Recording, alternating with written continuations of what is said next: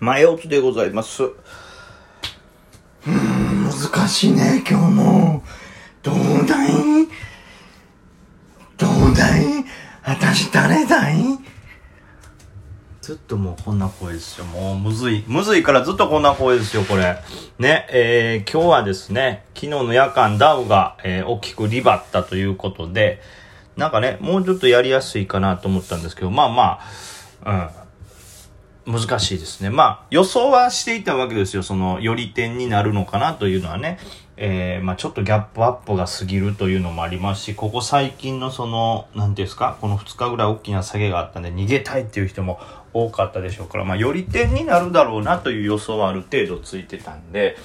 はい、昨日の YouTube ライブの配信でもまあ、ちょっとそんなことを言ったり書いたりしながら、はい。なんでまあ、よりである程度この、長期で持つ予定がない銘柄っていうのはさばけちゃってはいるんですけども、あのー、ねその後の動きがややこしかったでしょ？その、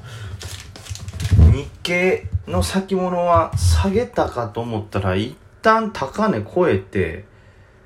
あれどれぐらいまでいった？2700、2000じゃない、もう死んでるわ、そしたら全員。27,870。だから、一回より点で27,650ぐらいまで下がって、そこからこう反転したんですよね。ほんで、まさかの高値、しかも昨日の夜間の高値まで抜けてきて、わって思って、そこが騙しですよ。そっから一気に、え ?27,870 を頂点に400円下げてるからね。鬼のような動きですよ。1時間半ぐらいで400円下げるという動きですから。だからこう、ね、なんか、まあ自分の持ってる保有の銘柄に関しては、なんかあんまり指数関係なかったような動きも見せるんですけど、それでもやっぱ振られるよね。その指数が動くことでそっちに目線が行き過ぎたら、なんかそれに対応しようとしちゃいますし、例えばちょっと中長期で考えてるやつなんかこう、指数がガンって上がるけど、あんまり上がらへんやんって思って。え、これ下げてきたら食らうってこと？みたいな。ってことは、一旦バッと指数上がってる今でもちょっと減らした方がいいんかなとかね、考えて。まあまあ動かなかったですけど、もしそれでこうやって減らしてたら結局指数ガンって下がるけど、そんなに変わらないというね、保有の、うーんっていう難しい。自分の銘柄がどれぐらい指数とこう影響があるかっていうのはちょっと読みづらかったところありますね。で、これあるじゃないですか、その指数と関係ない下げとかね、自分の個別銘柄が。で、その指数に関係ない下げなんですけど、本来は。ただ指数と関係ないその下げが指数下げと同じタイミングで起こると、え、今日は連動すんの？って思わされたりとかね。まあ、そんなことまでちょっと難しかったですね。で、えー、途中なんか IPO が一旦総崩れの雰囲気というか、まあ実際今のところもうそこまで戻ってないんですよね。IPO が全体的に崩れてるというまま、これだから難しいよね。なんでこのタイミングで、俺まあ僕もね、やっぱまだまだ相場のことわかんないんであれですけど、本当え、こんな時になんで急に IPO 一気に崩れるの？みたいな。まあ、連動するのは分かってますけど、それにしても、え、なんで今なんていう感じでしたね。まあ、うん、難しい。だから IPO 系の機能をめちゃくちゃ押したところをこう狙ったりしてると、ちょっとなんか、なんつうか、容易に切らされるというかね。まあ難しい動きでしたね。で、まあ、昨日のね、えー、YouTube 配信自分のこう予定では、まあ全部ある程度より点になるんじゃないかなとか、で、えー、まあ4連休ありますから、どちらにせよある程度利確が進むのは進む。あんま持ち越したくないでしょうから、そこまで強い買いがガッと入るってことでもないかなとは思ってたんで、5番は特にやっぱ弱いかななんて思ってましたけど、その弱さが結構全場のうちに来るというね、ほんと。今でこんなに弱かったら5番どうなるんやという不安も残してますけど、はい。まあとりあえずデイトレで触るような銘柄に関しては、まあ朝一のより点である程度枚数を減らしてもうほぼほぼない状態なんで、まあ、じっくり、えー、中長期を拾っていきたいなと思ってますね。で、まあ、一応ここもこの予定通りではあるんですけども、ある程度高い位置まで戻ってきたら指数のショートを入れたりとかも、まあ、してるんで、はいまあ、中長期に関してはもう上がるだろうとか数字持ってるからなっていうところをもうもうもう3日前ぐらいからずっと言ってますけど上がるだろう数字持ってるよってとこだけをバッバッバッと買っていってるんでうんまあ短期的な時給とか指数につられてのぶん投げみたいなのはなんとかこの指数のショートなどでカバーしながらですねはいしっかりとホールドしていけたらなと思いますけどね。はあでもここまでむずいとは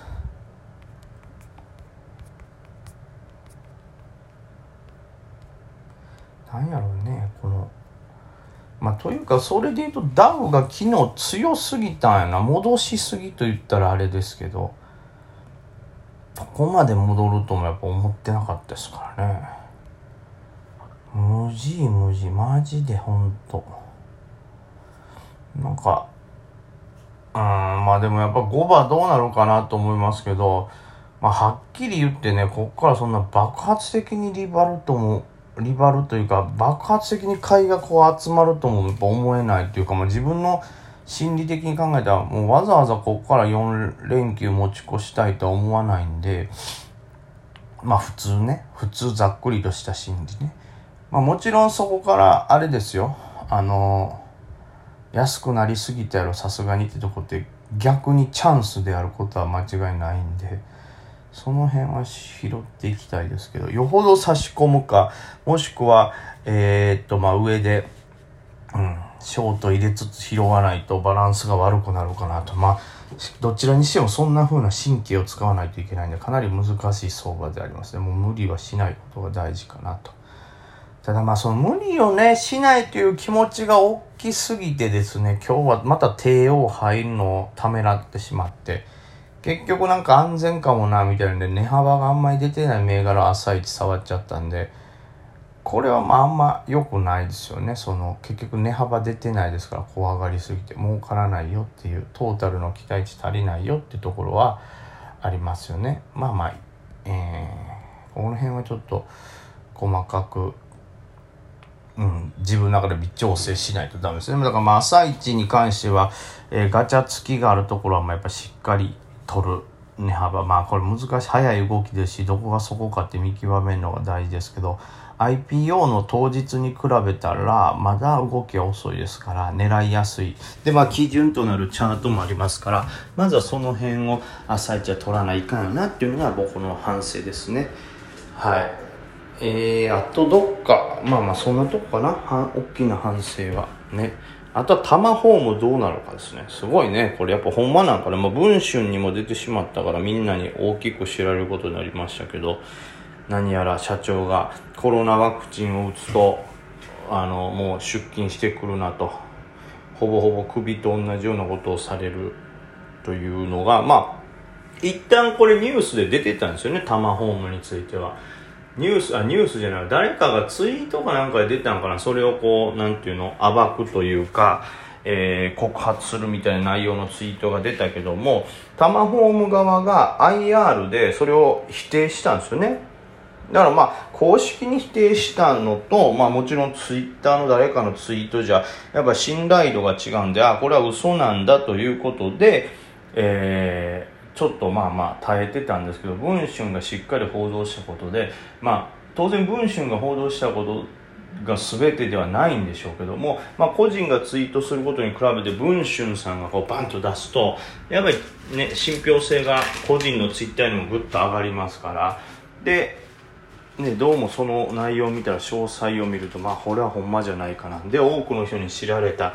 ということで、まあ、マイナスイメージでタマホームが下がると、まあ、これがストレートに売り上げに直結するかどうかはちょっと分かんないですけどそれでもタマホームのお家えー、ね、やっぱキムタク好きやったしみたいなんで買う人もいるでしょうから。それは別にストレートに業績に影響あるか分かんないですけどこんなとこに新入社員も新たに入んないんじゃないかと。そうするとやっぱ企業の力としては落ちるんじゃないかとか。でまあ少なくともこれはもう社長なり退任せざるを得ないやろうと。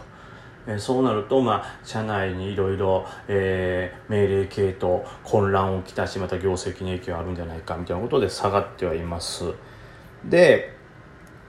ちょっとねなんかお昼になんか発信とかあんのかなみたいなね期待もありつつあとやっぱり皆さんこれをさらにわこんな情報出たよということで空売りをぶち込まれていらっしゃるので、まあ、正直この数字で空売りがめちゃくちゃ増えてるんですよね。うん。だからすでに退職倍率0.22倍ですからこれでさらに今日もし空売りとかもガッと入ってたりすると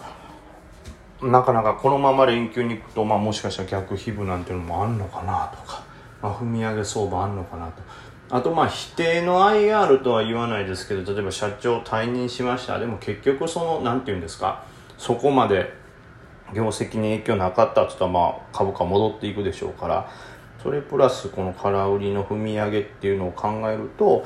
まあそこにうまみがあるのかなという目線も入らなくはないかなとは思いますけどまあ実際ねこれがどれほどの影響出るか分かんないですが、まあ、そういう見方もあるんじゃないっていうぐらいですけどうーんまあ何かしらニュース起こるようにまあ衝撃ではありましたよね。そのワクチンを打たないことでなんかワクチンが結局本当にこう何ていうんですか陰謀論のなんかね象徴みたいになってますけどそういうことをおっしゃる方がまあ一流企業のトップにもいたんだなみたいなね。